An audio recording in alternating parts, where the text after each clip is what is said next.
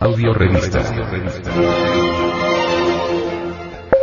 Gnosis. Edición 219 de agosto del 2012.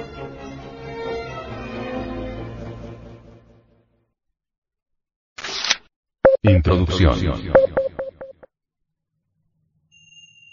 El término ególatra se utiliza para hacer referencia a un tipo de personalidad que se caracteriza por una constante autoadmiración y veneración, en cantidades fuera de lo normal y que pueden en algunos casos llegar a ser patológicas. El término ególatra proviene del griego y significa adoración a sí mismo. Dentro de la enseñanza gnóstica tiene especial importancia el trabajo propuesto de la eliminación de defectos. La gnosis samaeliana es, a este respecto, tajante. El venerable maestro, Samael Aumeor explica bajo diversos puntos de vista y argumentos, la necesidad de eliminar todos y cada uno de nuestros yoes defectos psicológicos, para encontrar la auténtica felicidad y paz interior.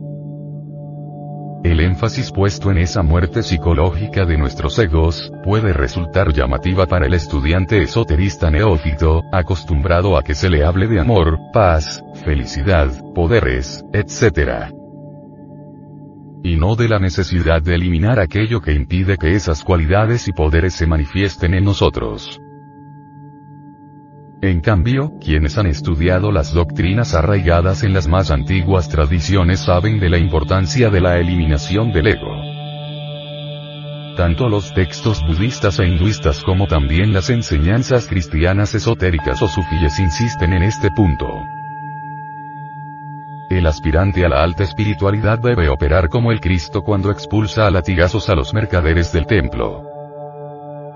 Esos mercaderes están de hecho simbolizando los egos o defectos que, encaramados en nuestra personalidad, nos hacen infelices e ignorantes. En alquimia se nos dice que para cultivar nuestra tierra interior, debemos primero eliminar la mala hierba, debemos enterrar profundamente el arado, removiendo aquello que debe ser cosecha.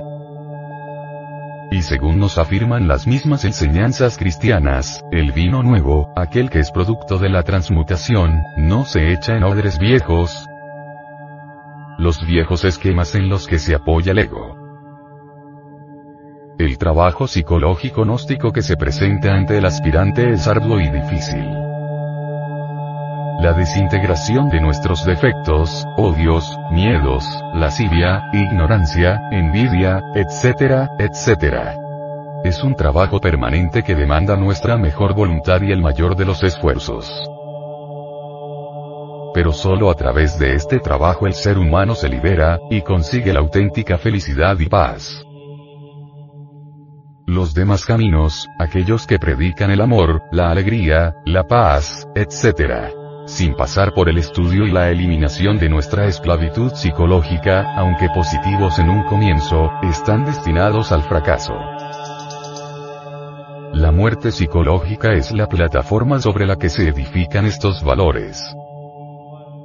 A decir del venerable maestro, Samael Aumeor. Solo con la muerte adviene lo nuevo.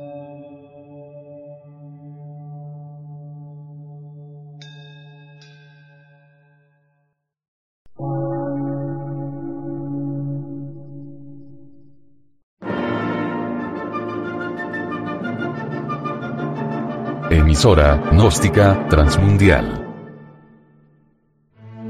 Por una nueva civilización y una nueva cultura, sobre la faz de la Tierra.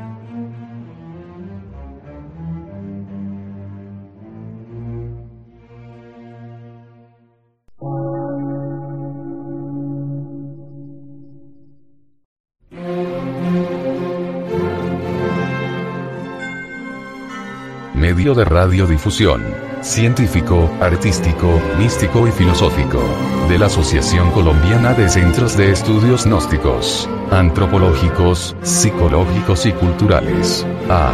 C.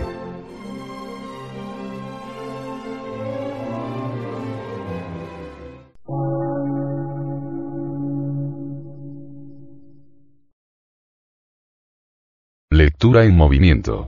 Difusión sin fronteras.